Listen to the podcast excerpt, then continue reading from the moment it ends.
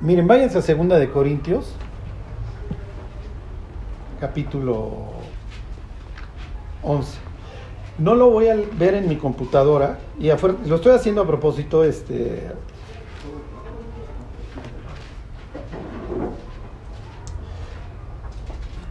Lo estoy haciendo a propósito, yéndome yo también Biblia escrita. Este. Se los leo porque van a ver las dos columnas, está el 12 y está el 11, ¿no? Y entonces dice Pablo, ciertamente no me conviene gloriarme, pero vendré a las visiones y a las revelaciones del Señor. Perdón, ¿cuál es? ¿Cuál es? Segunda de Corintios 12. Ok. Conozco a un hombre en Cristo que hace 14 años, y en el cuerpo no lo sé, si fuera del cuerpo no lo sé, Dios lo sabe, fue arrebatado hasta el tercer cielo. ¿Ok? Y conozco al tal hombre, si en el cuerpo fuera del cuerpo, no lo sé, Dios lo sabe, que fue arrebatado al paraíso, donde oyó palabras inefables que no les dado al hombre expresar. De tal hombre me gloriaré.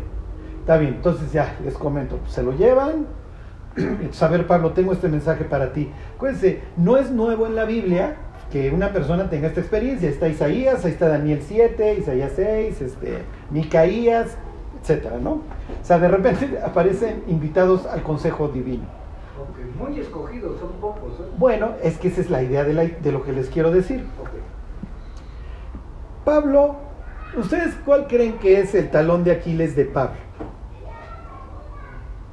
O sea, que... ¿Qué debilidad tiene? Ah, exacto. ¿Qué debilidad tendría Pablo? La ira. ¿Qué es el ¿Mande? Inciso A, la ira. ¿Qué es el linaje de la, o sea, de los judíos, de los que saben la Biblia?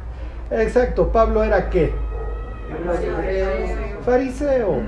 Y es farol y estudió con, con Gamaliel y, y ahora se lo llevan al cielo. Natural, este se le va a subir. Ajá. Entonces, miren, yo siempre que que, leo, este pasaje o que alguien lo pregunta, yo siempre le digo, mira, tienes la columna del 12 en donde tienes al cuate que se llevaron al cielo, pero tienes la columna del 11. Y si tú quieres tener el privilegio del 12, vas a tener que fletarte la del 11. ¿Sí? Fíjense, este, por si, por si alguien quiere, ¿no? Se los leo desde, desde el 22. Dice, son hebreos, porque a Pablo lo criticaban, decían que era un apóstol chafa, ¿no? Yo también. Son israelitas, yo también. Son descendientes de Abraham, también yo. Son ministros de Cristo. Como si estuviera loco hablo, yo más. En trabajos más abundante, en azotes sin número, en cárceles más, en peligros de muerte muchas veces. De los judíos cinco veces he recibido 40 azotes menos uno. Tres veces he sido azotado con varas. Una vez apedreado, tres veces he padecido naufragio. Una noche y un día he estado como un náufrago en alta mar. ¿Alguien quiere ser apóstol? Ajá. Fíjense, en caminos muchas veces, en peligros de ríos, en peligros de ladrones, peligros de minación, peligros de los gentiles, peligros en la ciudad, peligros en el desierto, peligros en el mar, peligros entre falsos hermanos, en trabajo y en fatiga, en muchos desvelos, en hambre y sed, en muchos ayunos, en frío y en desnudez, y además de otras cosas, lo que sobre mí se agolpa cada día, la preocupación por todas las iglesias. ¿Quién enferma y yo no enfermo? ¿A quién se le hace tropezar y yo no me indigno? Entonces Pablo dice, pues sí, mis me llevaron al cielo, pero no ha sido gratis. Y entonces dice Pablo, pues sí me llevó, pero bueno, finalmente, pues sí, oye, estuve donde estuvo Isaías, estuve donde estuvo Daniel, estuve donde estuvo Micaías. Y entonces dice Pablo que como lo que recibe es muy grande, Dios le envía un mensajero. Bueno, es un enviado de, Satanás. Dios permite esto, que lo abofetea, no aclara. ¿Para qué? Para mantener a ese fariseo ubicado. exactamente. Esa es la idea, porque, porque si no, este cuate se le sube y, lo perdemos. Y entonces cuando Pablo, no, a ver, si alguien lo critica, no, a ver, ¿cómo que me vas a criticar si yo subí al cielo? ¿Conoces el paraíso? pues nadie le va, ahí sí nadie le gana. Sí, pero no, no le está preguntando al otro que si conoce el paraíso cuando ya el otro demonio ya lo está, le está, lo está bofeteando. Habrá sido un demonio en sentido literal que lo vapuleaba, una enfermedad, no aclara, pero tiene su aguijón en la carne. ¿Para qué? Como él mismo lo aclara, para que la grandeza de las revelaciones no me exaltase sobremanera, me fue dado un aguijón en la carne. ¿Para qué? Y entonces cuando le dice a Dios, oye, ya quítame esto, eh, viene lo que tú estás preguntando, viene la respuesta divina. No, no. vas a tener que confiar en mí. Bástate mi gracia, Pablo. Mi poder se perfecciona cuando la gente es débil, no cuando es fuerte, porque si está sobrado, entonces ya no me buscas. Ajá. Miren, próximamente van a escuchar un estudio que di de, de estos de encuentros de Jesús en Nazaret. En Nazaret Jesús los pone con guante blanco, les pone una de aquellas. Ahí escúchenla, van a, venir, van a ver todos los detalles. Pero una de las cosas que menciona pues es a, a una viuda fenicia y a un, a un leproso arameo. O sea, entonces les dicen, miren mis cuates, no había gente de fe más que una viuda fenicia y un leproso arameo.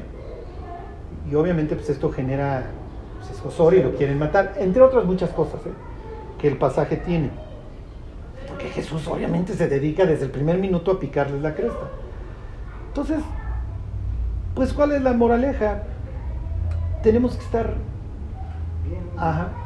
Hoy en la mañana daba yo una plática, digo, cuando veo el Zoom, no, no era plática en una escuela, pero eran puros chiquitos. Y pues yo, no, yo ya no les enseñaba a los chiquitos, o sea, imagínense yo echando unos choros de que si el rey es comparable con un pastor. Entonces cuando intenté aterrizar ya estaban todos recargados en su escritorio dormidos. Entonces, pero bueno, les hablé del rey Usías, acuérdense que Usías es como el rey del que más fruto se habla, seguido, seguido, seguido. Su nombre quiere decir fuerza de Dios y es el que se le sube y entra al templo a ofrecer incienso.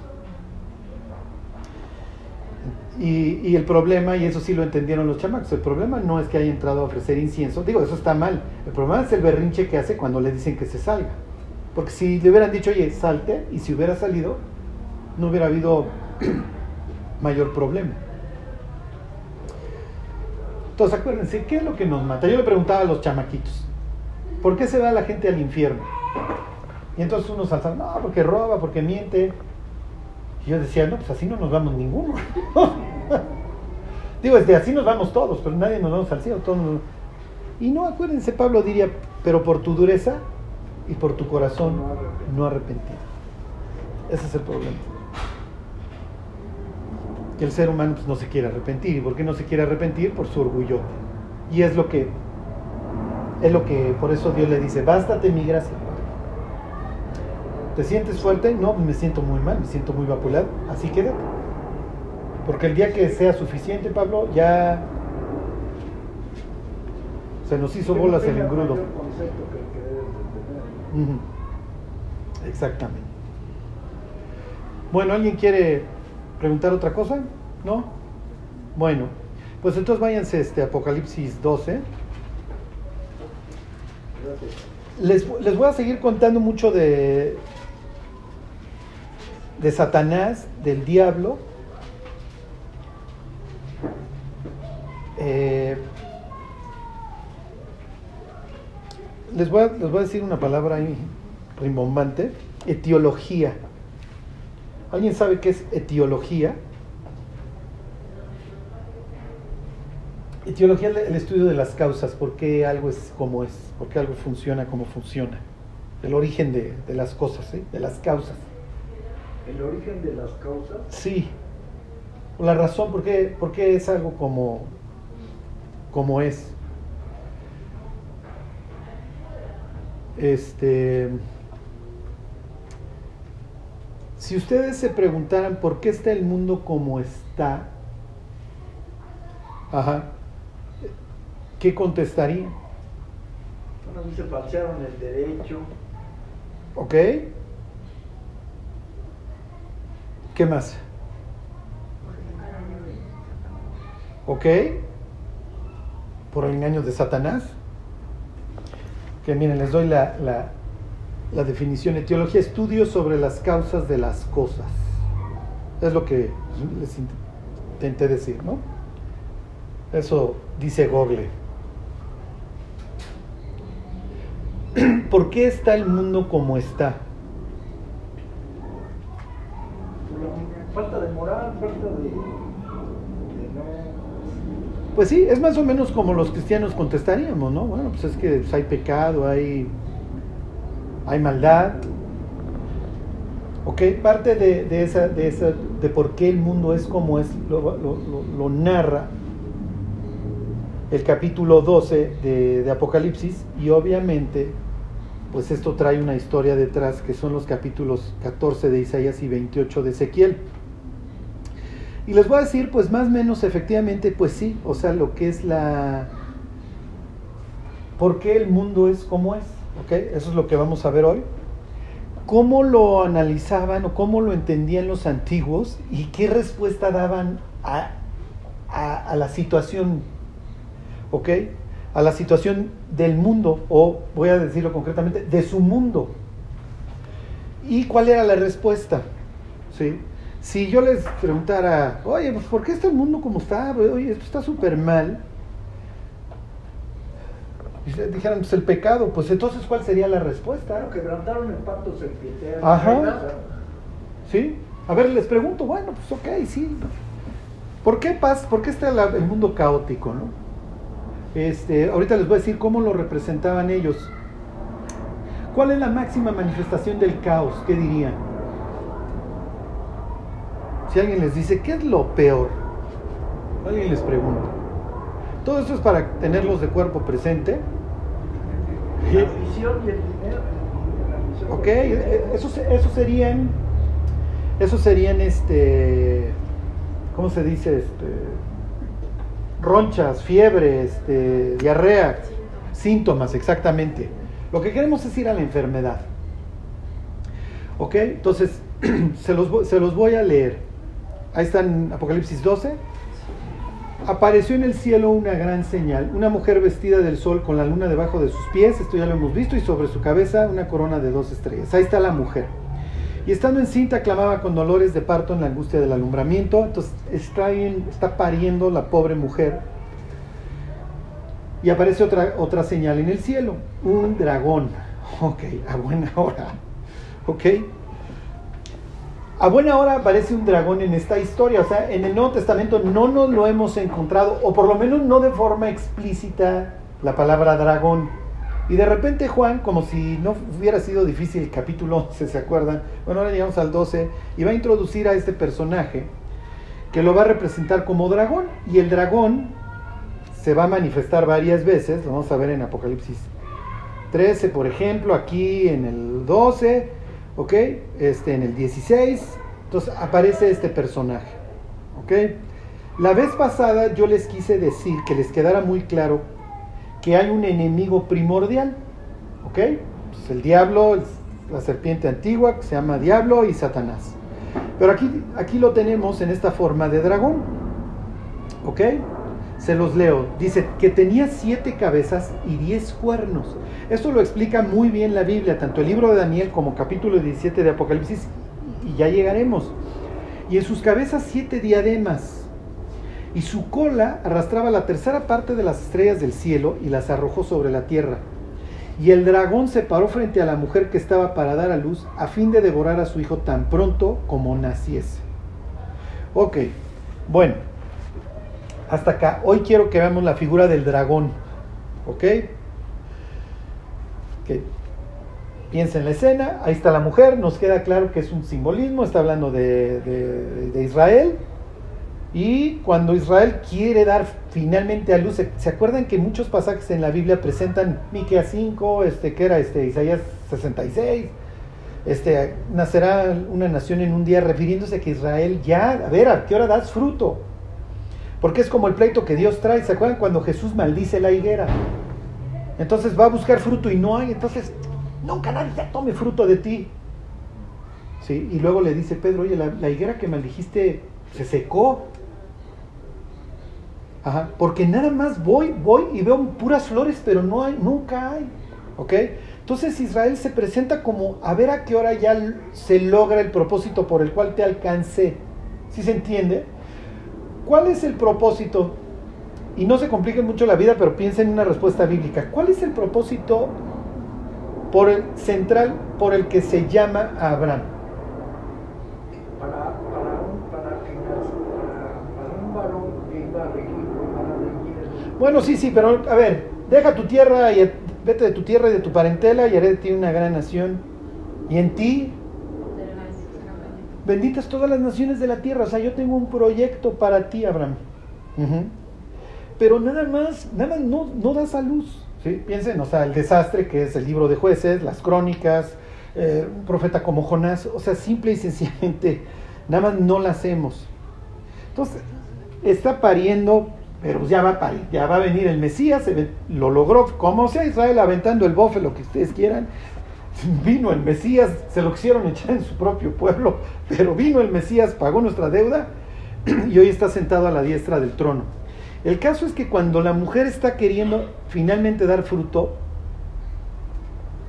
pues nos queda claro, ya va a venir el Mesías, el dragón se para enfrente, que ya la trae. El dragón tiene siete cabezas. Ok. Entonces, nosotros vamos con un cristiano en Éfeso, es judío y conoce la Biblia. ¿Cómo le quieren poner? Se llama David. Entonces decimos, oye David, fíjate que anda circulando esta carta que nos mandó Juan. Y hay ustedes los efesios pues, que, saben mucho, ¿no? Ya ven aquí que, pues, cómo los felicitan, que ustedes pues, trabajan arduamente y, este, y, no, y no se cansan y además alucinan a los, a los nicolaitas y a los que dicen ser apóstoles y no lo son y ustedes se rifan.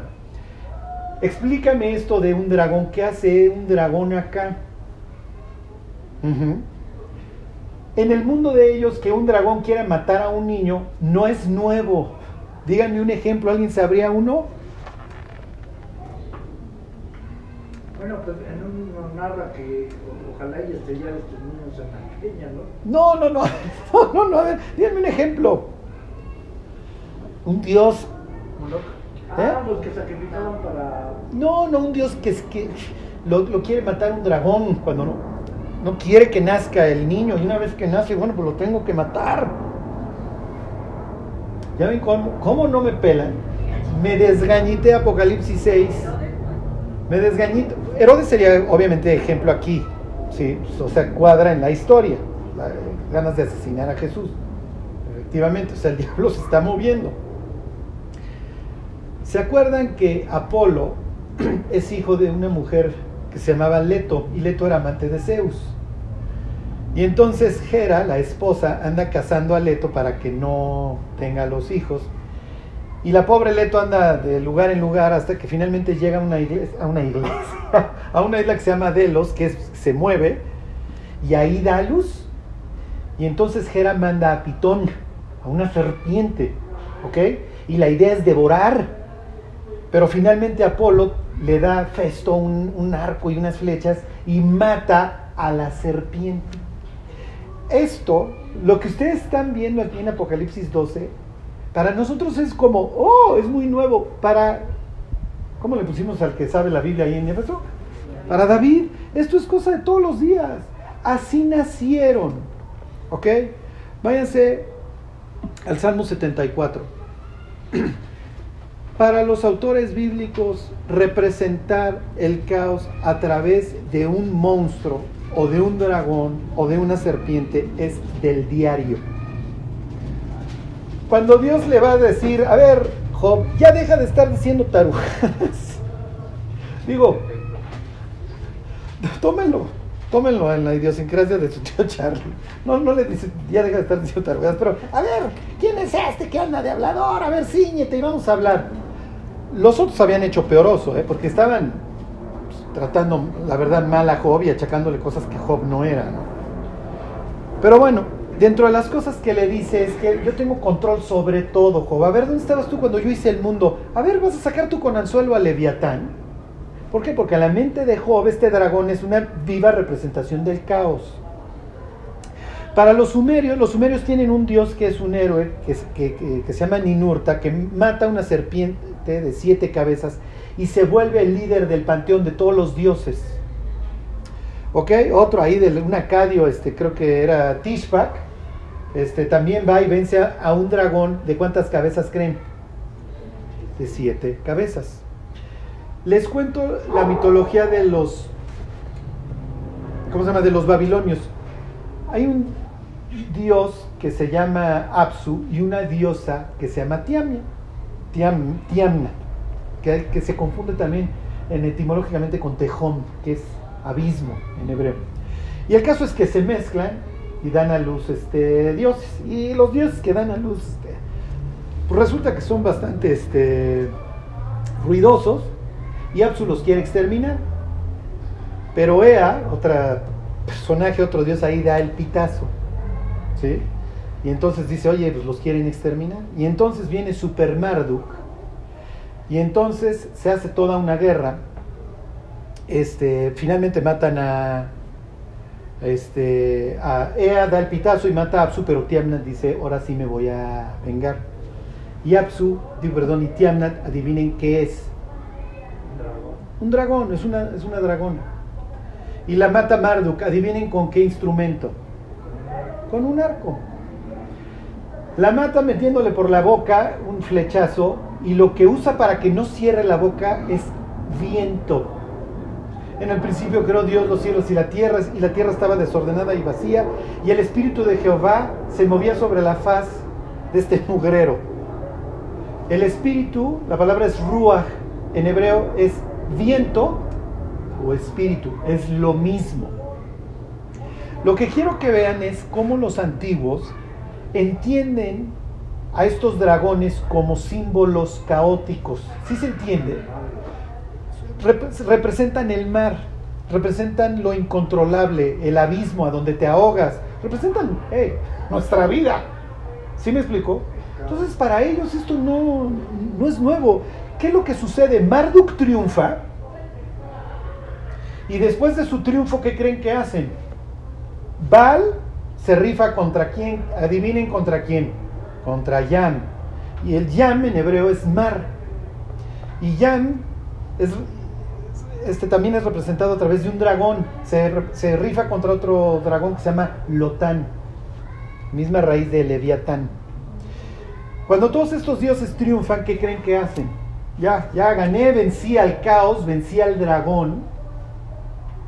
Ya, viene. Les pongo este ejemplo. Cuando matan, no me acuerdo, cuando matan a Yam o a Tiamia, el dios, no sé si es Baal o Marduk, hace el mundo con el dragón esa Tiamniat, es Marduk. La bóveda que los judíos entienden la raquia, en este caso, es el cuerpo muerto de la dragona. Lo divide y a partir de esa división empieza a ser el mundo. ¿Qué es lo que hace Dios en Génesis 1? las tinieblas de la luz, las aguas de arriba de las aguas de abajo, las aguas de lo seco. Lo separa, lo divide. Exactamente. Tienen, tienen orígenes muy similares. Ahorita les digo por qué la Biblia emplea esta, esta terminología. ¿Ok? El caso que tú llegas a Éfeso con David y le dices, oye, mira, resulta que ahora ya me metieron aquí la idea de un dragón. ¿Qué implica el dragón? Bueno, pues obviamente el dragón implica un enemigo. ¿Enemigo de quién? Enemigo de Dios. Y entonces obviamente hay una lucha. ¿Ok? Pues va a haber una lucha. En este caso lo veremos, porque más adelante habla de una lucha. ¿Y lucharon quiénes? Miguel y sus ángeles contra el dragón y sus ángeles. Es un mensaje muy claro y les voy a decir qué quiere decir ese mensaje. Ahorita los dejo picados. Me regreso. Entonces, les pregunto, y van a ver qué es lo que ustedes creen que hacen los dioses después de que vencen a los dragones.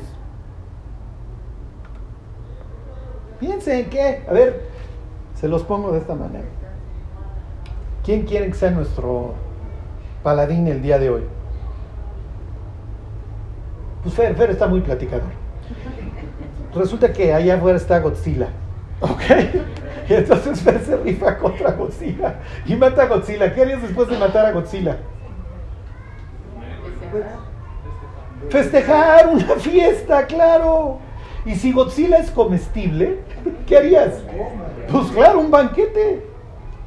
Pues imagínense si se comen el aceite de las ballenas, de los animalotes, pues ¿cómo no vamos a festejar con Godzilla? Eh, y además, oye, Fer se rifó, ¿creen que merezca algo? Pues, oye, vamos a hacerle un palacio. Es lo que hacían. Hay un palacio ahí, bueno, supuestamente que se en Esgalia, que le hacen a Marduk. Cuando Baal triunfa, hace un banquete y luego le hacen un palacio. ¿Por qué? Porque te voy a entronar, porque tú venciste el caos. y te vuelves el líder del panteón. Hey, es lo mismo que dice la Biblia. Cristo pasó por encima de todos los cielos y hoy está por encima de toda potestad y él está sujeta a la iglesia. Es toda la explicación que da Efesios 1. Es lo que dice Colosenses. ¿Sí? Ya venció a las potestades, las puso quietas. Ok, ¿qué, voy a encontrar yo en Apocalipsis 12? Bueno, pues encuentro un dragón que quiere devorar como, como este, esto es típico, tifón, este, lotán, todos estos dragones este, caóticos. Cuando los vencen, pues ¿qué vamos a hacer? ¿Eh?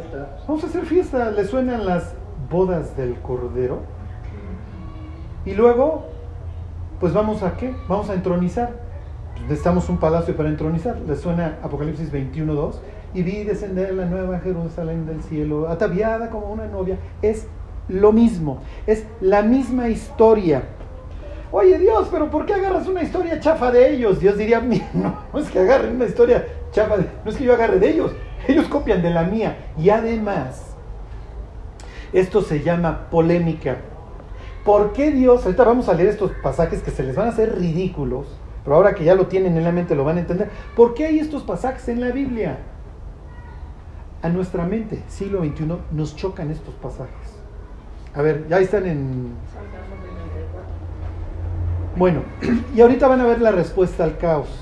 Perdón, Charlie, este, ahí eh, cuando dice el dragón este y venía, pues, eh, aquí el dragón que tenía fue la la tercera parte de las estrellas del cielo y las arrojó sobre la tierra. Fue el principio cuando. Ah, ahorita vemos eso. Ahorita nomás quiero centrarme en el dragón de siete cabezas para que vean que esto no. Eh, Apocalipsis explica las siete cabezas y los y las coronas que traen y los diez cuernos, etcétera. Fíjense, ahí están.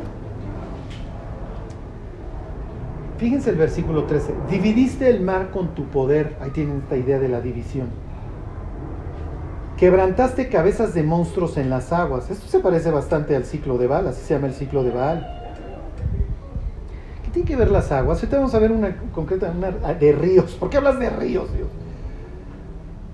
Dividiste el mar con tu poder, quebrantaste cabezas de monstruos en las aguas, magullaste las cabezas de Leviatán. Oye, esto suena mucho a mitología. Y lo diste, pues ahí está Godzilla, vamos a hacer banquete muchachos, y lo diste por comida a los moradores del desierto.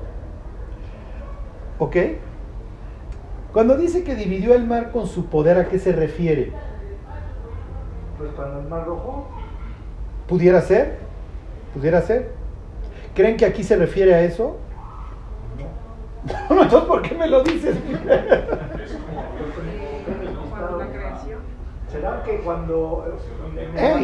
y no está mal, ¿eh? porque ahorita vamos a ver Isaías, cómo efectivamente, o sea, esta idea del nuevo éxodo va a implicar vencer el dragón del caos. Ahorita lo leemos. Fíjense, se lo sigo leyendo. Abriste la fuente y el río, secaste ríos impetuosos. Ahí está el poder sobre los ríos. ¿Ok? Les voy a leer un himno de, de Baal. Dice, ciertamente yo hería Yam. Yam en hebreo y en su idioma este de los cananitas es el mar. Yo hería a Yam, amado de él. Él es Dios, era como el, el jefe del panteón. Ciertamente yo vencí a Nahar. Nahar en hebreo y en su idioma este es río, pero los personifica, ¿sí se entiende? Entonces las aguas caóticas.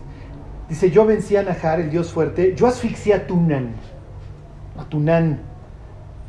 Yo vencí al revoltoso Lotán, que sería Leviatán, el tirano de siete cabezas. ¿Ok? Entonces tienen los, los mismos términos acá de que magullaste, en el caso de Val dice Lotán, les vuelvo a leer el 14, magullaste las cabezas de Leviatán y lo diste por comida a los moradores del desierto, abriste la fuente y el río, secaste ríos impetuosos, misma idea. Tuyo es el día, tuya también es la noche, tú estableciste la luna y el sol, tú fijaste todos los términos de la tierra, el verano y el invierno tú los formaste. ¿Qué está diciendo en pocas palabras esta persona, el salmista, Asaf en este caso? ¿Qué está diciendo? ¿Qué quiere decir? espéreme. Quiero que lo mediten. Tú eres un cananita que crece en Baal y, y, sabes este himno y Baal venció al mar, Baal venció al, a Leviatán y de repente llega Asaf y Asaf dice, Jehová, tú magullaste las cabezas de Leviatán y además luego hiciste banquete. Tú secaste los ríos impetuosos. ¿Qué estás diciendo? Asaf lo que está haciendo es que se está golpeando el pecho cual orangután y está diciendo, mi Dios es más poderoso. Mi Dios arregla el caos. Y eso me lleva a que yo tenga confianza en Él. ¿Sí se entiende? Fíjense el versículo 12. Pero, mi, pero Dios es mi rey desde tiempo antiguo, el que obra salvación en medio de la tierra. Tú dividiste el mar con tu poder, quebrantaste cabezas de monstruos, magullaste a Leviatán, lo, lo que ustedes gusten y manden. El hecho de que tú tengas la capacidad de reprimir el caos es lo que a mí me da la confianza para, para, para servirte, para seguirte. ¿Sí se entiende? Exacto. A ver, Charlie, barajeme algo actual. Chela se convierte y Chelas deja de tomar. Piensa en endemoniado gadareno. Y de repente ya está bien vestido, ya se baña, ya encontró un trabajo, es cumplido, se convierte en una buena persona. ¿Sí me explico? Ahí está el ordenamiento del caos. Doña, lo que ustedes quieran. Doña o don Depres. No, pues ¿cómo estás? Mal, mal, ya sabes. Pues mal. O sea, ok. ¿Qué ha pasado? Pues nada, nada. Y de repente Cristo entra en esa vida. ¿Cómo estás? Bien. Tengo algo por qué vivir. Tengo gozo. Te comparto que gané una persona para Cristo, que mi vida está funcionando, que estoy enfrentando bien mis problemas. Ajá.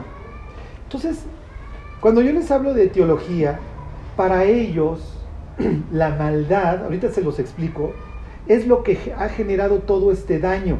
¿sí? Pero no solamente es la maldad del ser humano, también ha habido seres que los han ido acompañando y que los han ido pervirtiendo. ¿Sí se entiende? Seres que pro, proveen para ese caos. Bueno, ahí mismo en los salmos, váyanse al Salmo 89.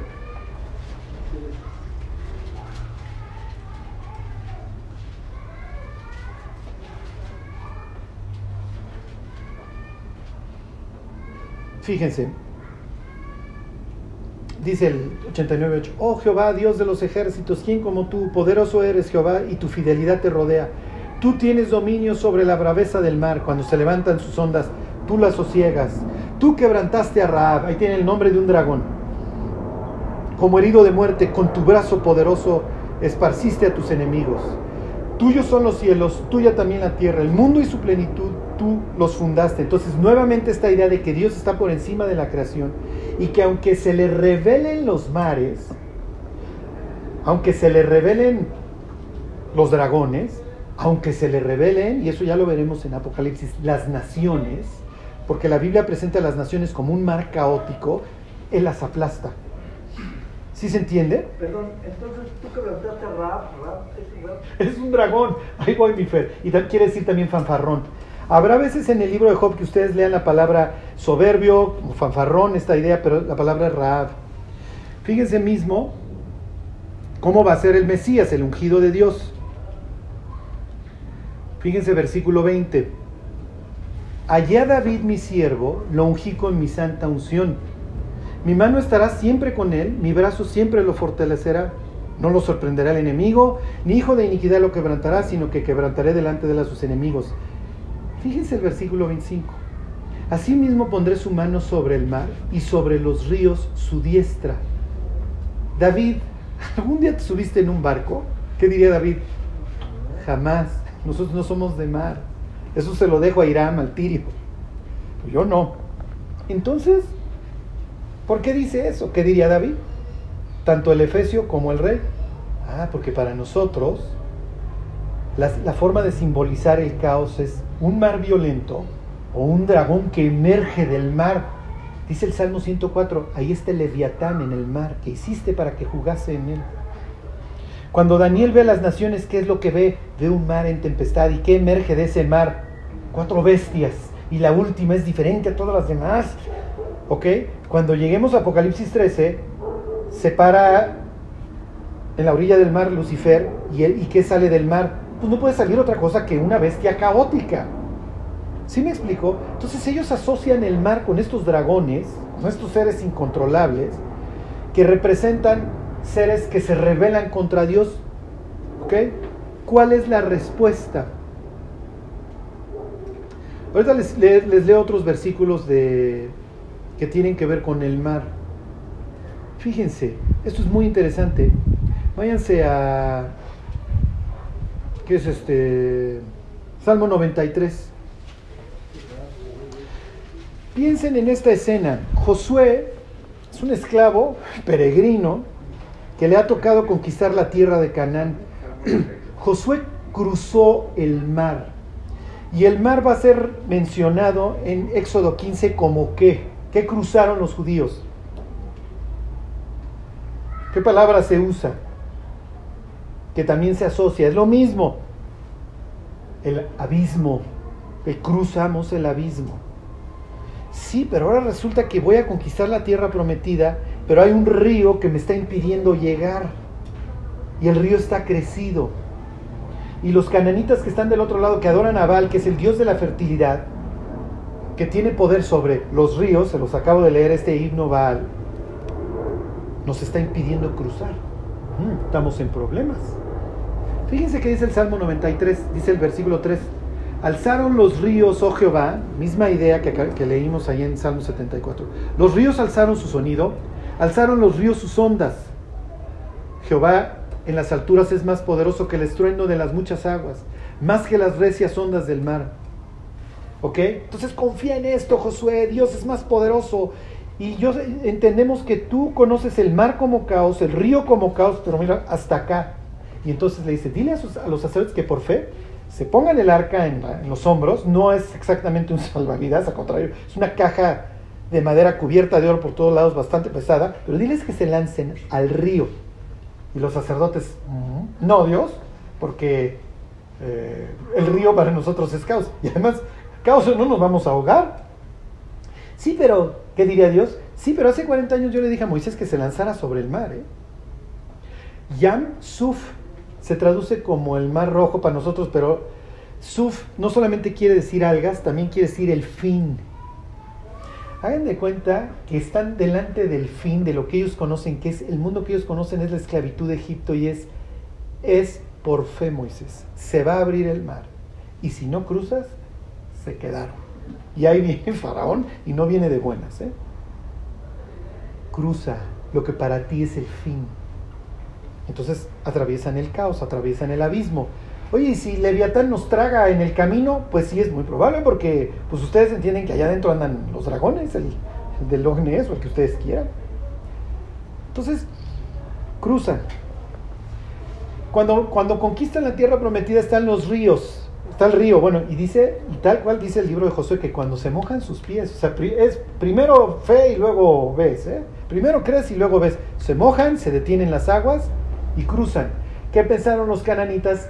cuando se secó el Jordán. ¿Mm? Pues su Dios es poderoso. Ya bailamos break. Adiós muchachos. O sea, ya chupamos faros. ¿Ya? Porque este Dios es muy poderoso y ya secó el río. Piensen en los discípulos yendo a Gádara y Jesús reprendiendo al mar. ¿Qué les está diciendo? Y cuando vuelve a caminar sobre el mar, esta vez no lo calma, lo camina sobre él, es que se está regodeando sobre el cadáver del dragón.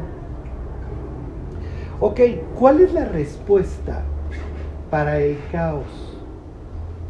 Y ahí les va, y ahora sí van a entender todo. ¿Por qué traes David la onda de hacer el templo?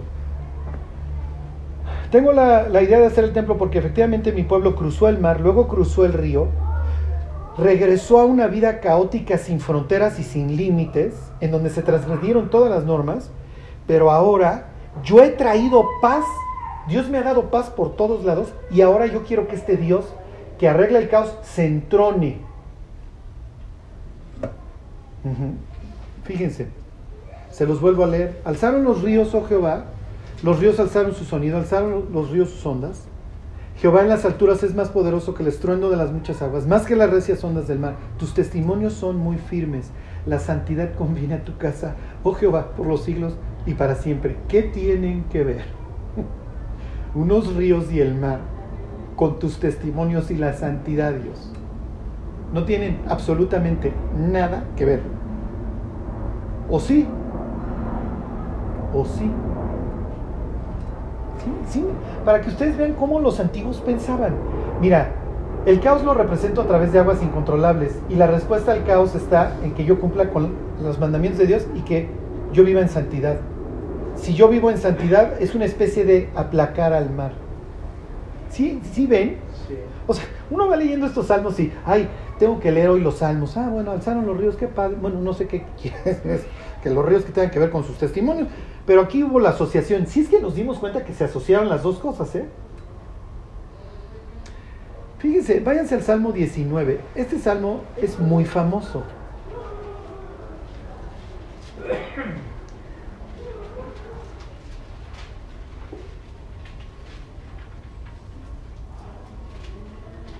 Van a ver la misma idea. Ahí está, los cielos cuentan la gloria de Dios y el firmamento anuncia la obra de sus manos. Un día emite palabra otro día y una noche a otra noche declara sabiduría. No hay lenguaje ni palabras, ni es oída su voz. Por toda la tierra salió su voz y, hasta el extremo del mundo sus palabras. En ellos puso tabernáculo para el sol. Y este, como esposo que sale de su tálamo, se alegra cual gigante para correr el camino. De un extremo de los cielos es su salida y su curso hasta el término de ellos, y nada hay que se esconda de su calor. ¡Qué padre! Bueno, wow. Me encantan tus salmos, David. Su cosmovisión es que efectivamente sale el sol, va cruzando, hagan de cuenta un canal, así lo ven. Cuando ustedes lean en el libro de jueces la palabra órbita, no crean que, no piensen en satélites, es sus caminos, su canal, el camino que le trazaste. ¿Por qué? ¿Qué le llama la atención a David? El hecho de que el sol tenga un recorrido constante. Y al grado que él dice, fíjense, los cielos cuentan tu gloria, tu firmamento, piensen la palabra firme, para ellos el cielo es un domo duro. Y entonces ahora un día emite palabra, otro día, y, y esto todo me transmite un lenguaje. ¿Qué lenguaje? ¿Qué me quiere decir?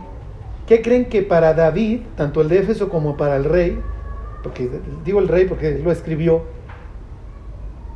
¿qué mal le da que el sol salga por el mismo lado todas las mañanas y se meta por la noche? Todos los días. Que hay un orden. Exactamente. Dios me cuenta la primera historia. En el principio creó Dios los cielos y la tierra. La tierra estaba desordenada. Esta tierra de la que me está platicando estaba desordenada y vacía. Y había un, algo acuoso ahí. Fíjense, el agua ya está presupuesta, ¿eh? no, no la va a crear más adelante. Y, y él se movía sobre este abismo y las aguas. Y él dijo, sea la luz, y fue la luz. Y entonces vino un ordenamiento, separó las aguas de las aguas, la luz de las tinieblas. Y en el día 3 genera la vida y en el día 4 él pone el sol. Wow, y las estrellas y la luna, todo esto me habla de un Dios que va creando y ordenando y que tiene potestad sobre todo. Este Dios no, tu- no, no me habla de un concurso que se estuvo rifando con algún dragón para de a partir de ahí. No, este Dios tiene potestad sobre todo. ¿Qué está diciendo Moisés? Está golpeando el pecho, está diciendo, mi Dios está so- sobre todos los dioses. ¿Qué está diciendo David? ¿Eh? ¿Qué dice el Salmo 74? Tuyo es el día, tuya o sea, tú venciste al dragón, efectivamente, pero tuyo es el día, tuya también la noche, el verano, todo esto tú lo hiciste. Y luego, bueno, como para variar nada que ver, fíjense, se los leo desde el versículo 6. De un extremo de los cielos es su salida y su curso hasta el término de ellos. Qué padre que hables del sol. Qué, bueno que estas cosas te fascinen, David. Digo, yo nunca hubiera escrito nada acerca de el sol, se me hace irrelevante. Pero bueno, y nada hay que se esconda de su calor. Y luego, no tiene absolutamente nada que ver. La ley de Jehová es perfecta. Imagínense, David, a ver, ¿qué tiene que ver una cosa con la otra? Primero me hablas del sol y luego me dices, qué padre es la Biblia, ¿no? No encuentro la relación. ¿Y qué diría David? Mira, así como Dios ordenó el mundo en el que vivimos, quiere ordenar al pueblo y la vida del, del pueblo. Si nosotros tenemos esta devoción a nuestro Dios y lo seguimos, nuestro, nuestro mundo no va a conocer caos. Y vamos a tener paz. ¿Sí? Vamos a regresar al estado primordial que Dios llama Shabbat, ahí en Génesis. Llegó el día séptimo y Dios, Shabbat. Los judíos tienen para descanso muchas palabras. Shabbat, Shakat, este, Nuach, si nosotros desobedecemos a Dios, va a haber caos. Pero hay una cuestión. Ok, fíjense, les sigo leyendo. La ley de Jehová es perfecta que convierte el alma. El testimonio de Jehová es fiel que hace sabio al sencillo. Los mandamientos de Jehová son rectos que alegran el corazón. El precepto de Jehová es puro que alumbra los ojos. El temor de Jehová es limpio que permanece para siempre. Los juicios de Jehová son verdad, todos justos, deseables más que el oro y más que mucho oro afinado y dulces más que la miel y que la que destina del panal. Además, tu siervo es amonestado con ellos en guardarlos. Hay grande galardón. Bla, bla, bla. Y esto se va a traducir inclusive a, a nivel de mi corazón y mi mente. Fíjense, versículo 14. Sean gratos los dichos de mi boca y la meditación de mi corazón delante de ti. O sea, todo esto se va a traducir en una paz no solamente social, sino personal. Termino con esto. Bueno, todavía me queda algo de tiempo. Para David, ¿ok? El caos se representa a través de, de símbolos. Dragón, el mar, el río. También para los vecinos, ¿ok? El caos hay que ¿cómo les diré? Hay que sobreponerse al caos, ¿cómo? Guardando la ley de Dios. La ley de Dios es la respuesta a una vida caótica. No solo desde un punto de vista personal, porque entonces si yo medito en tu palabra, como dice ahí, mi, meditación va a ser grata delante de ti, ¿sí? Sino desde un punto de vista social. Mi vida se va a arreglar y la vida de las personas que me acompañan. Por eso es que para los judíos el guardar la ley de Dios como algo nacional es lo que los va a librar, lo contrario es lo que los va a destruir. Piensen en el rey Asa. A ver, váyanse, este, es segunda de Crónicas 14. Bueno, en este caso va a ser segunda de Crónicas 15. Les pongo este ejemplo y otro y nos vamos.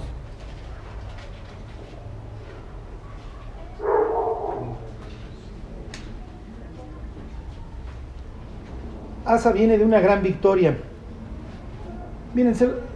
¿A cuál se fueron? ¿Al 15 o al 14? está perfecto, al 14.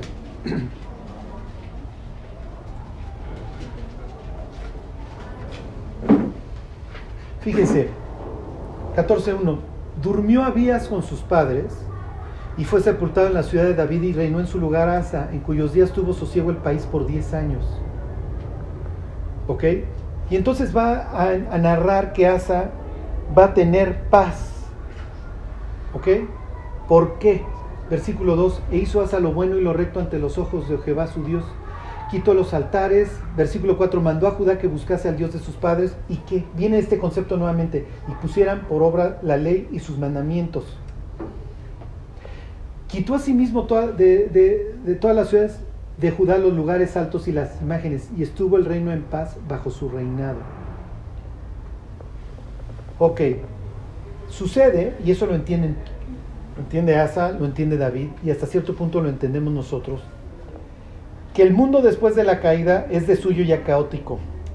Pero desgraciadamente, el ser humano no solamente vive con una, con una naturaleza, con una putrefacción y una tendencia al mal, tiene quien lo empuje constantemente.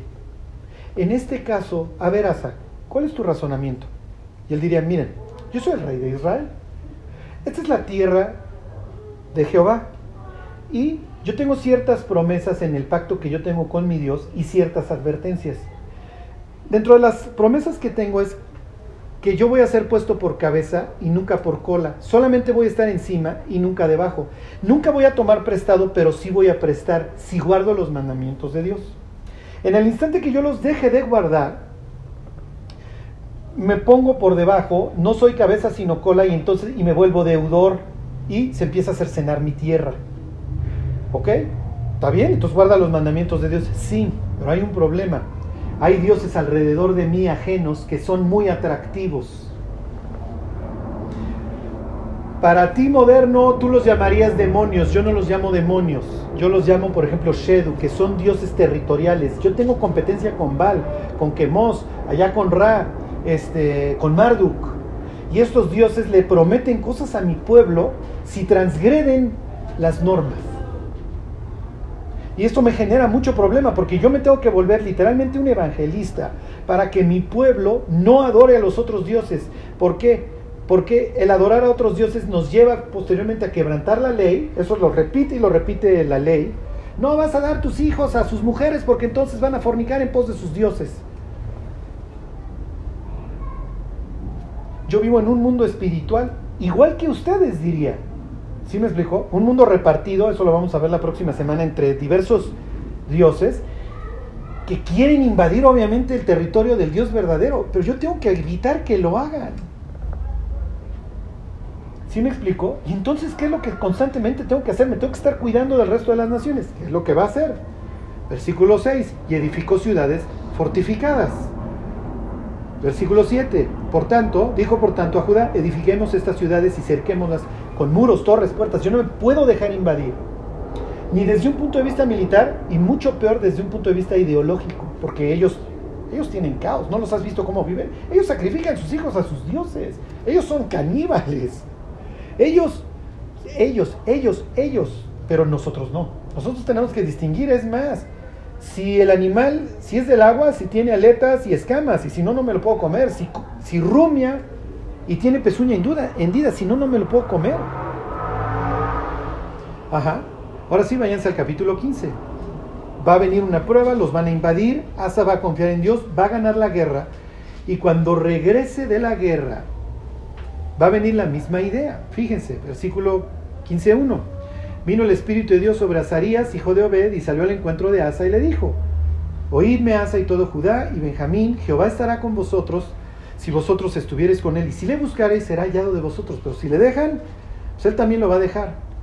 Muchos días ha estado Israel sin verdadero Dios y sin sacerdote que enseñara, pero cuando en su aflicción se convirtieron, buscaron a Dios y él los, él los encontró. Versículo 5, en aquellos tiempos no hubo que paz ni para el que entra ni para el que sale, sino muchas que, es natural, viven en el caos.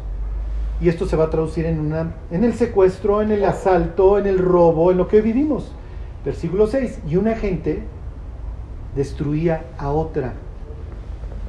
¿Ok? Caos. Y entonces, ¿qué hacemos? Vamos a, a, jurarle a Dios, que es lo que van a hacer después, que no nos vamos a, partir, a apartar de sus mandamientos, porque eso nos va a garantizar la paz y el éxito. Al grado que cuando ellos empiezan a vivir en paz, generan una fuerza, una fuerza centrípeta que empieza a atraer. Cuando las iglesias viven bien y el dragón está amarrado y Godzilla está amarrado, las iglesias se vuelven atractivas. No por las razones equivocadas de vamos a, no sé, lo que ustedes quieran, vamos a traer, eh, hacer cosas para atraer a la gente. No, no, vamos a vivir en santidad. ¿Por qué? Porque ya lo leímos Salmo 93. Los ríos, los mares, sí, pero ¿cuál es la respuesta? Tus testimonios, la santidad conviene a tu casa. Y entonces, ¿qué es lo que va a suceder? Versículo 8. Cuando yo asa las palabras y la profecía del profeta Azarías, hijo de Obed, cobró ánimo y quitó los ídolos. Entonces no puede haber dioses competidores. Y de las ciudades que él había tomado en la parte montañosa de Efraín y reparó el altar, bla, bla, bla. Versículo 9. Después reunió, él nada más es rey sobre Judá y Benjamín. Después reunió todo Judá y Benjamín y con ellos ¿Qué pasó? Los forasteros de Efraín, de Manasés y de Simeón, porque muchos de Israel se habían pasado a él. ¿Por qué? Porque generó un avivamiento, porque se arregló el caos. ¿Sí se entiende? ¿Por qué? Último versículo, se los prometo. Váyanse a, a Job este, 41.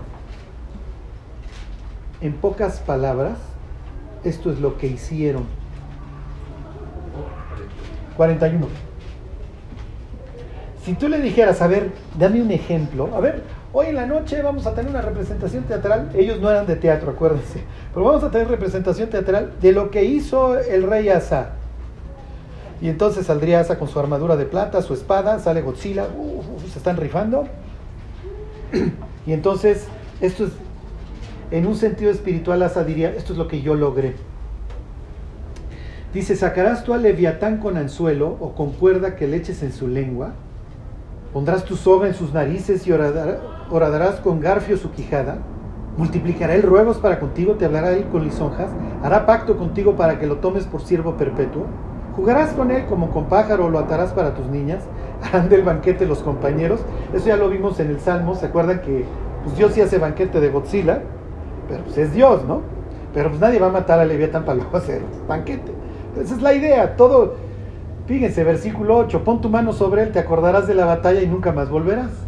¿Por qué? Porque nadie puede lanzar a Leviatán, nadie puede poner quieto al Leviatán, ¿o sí? En sentido espiritual, Asa diría, miren, lo que yo hice es que yo saqué con anzuelo al dragón y lo puse quieto. Pues, ¿qué hiciste? Guardé los mandamientos de Dios. ¿Ok? Lección. La Biblia va a llamar más adelante al diablo, bueno, lo va a asociar al diablo con el dragón. Como les decía la semana pasada, el diablo tiene dentro de su currículum, o bueno, a lo que se dedica es al homicidio. Y es lo que dice Jesús, él ha sido homicida desde cuándo? Váyanse a Génesis, desde el principio. Él se dedica a eso. Y la forma en la que él logra el homicidio no es simple y sencillamente que salga y pues hoy me voy a echar a la tercera parte de la humanidad, ¿cómo ves Dios? Y le va a decir, ¿y tu nieve de qué sabor? O sea, no. Ok, si no puedo salirlos a matar, voy a hacer que ellos se maten. ¿Cómo voy a lograr que ellos se maten? Tengo que generarles el atractivo suficiente para que desobedezcan la ley. Tan, tan. Ya. Ok, Vivan contentos con lo que tienen, porque Él ha dicho, no te dejaré ni te desampararé. Eso dice Hebreos, ¿no? Sí, pero si te vuelvo codicioso, y entonces si tú te robas las quimioterapias, muerte. ¿Sí me explicó? Bueno, va a haber muertos, muy bien, ok. Si tú generas en las gentes codicias y luego le subes las tasas de interés, ok, desempleo, quiebras asaltos, secuestros. Bien. Oye, si, ¿qué, ¿cómo ves si empiezas a tomar todas estas hierbas? Locura, adicción, necesidad, homicidio. Bien, muy, muerte, extorsión, bien. ¿Qué más? ¿Qué más? ¿Qué más?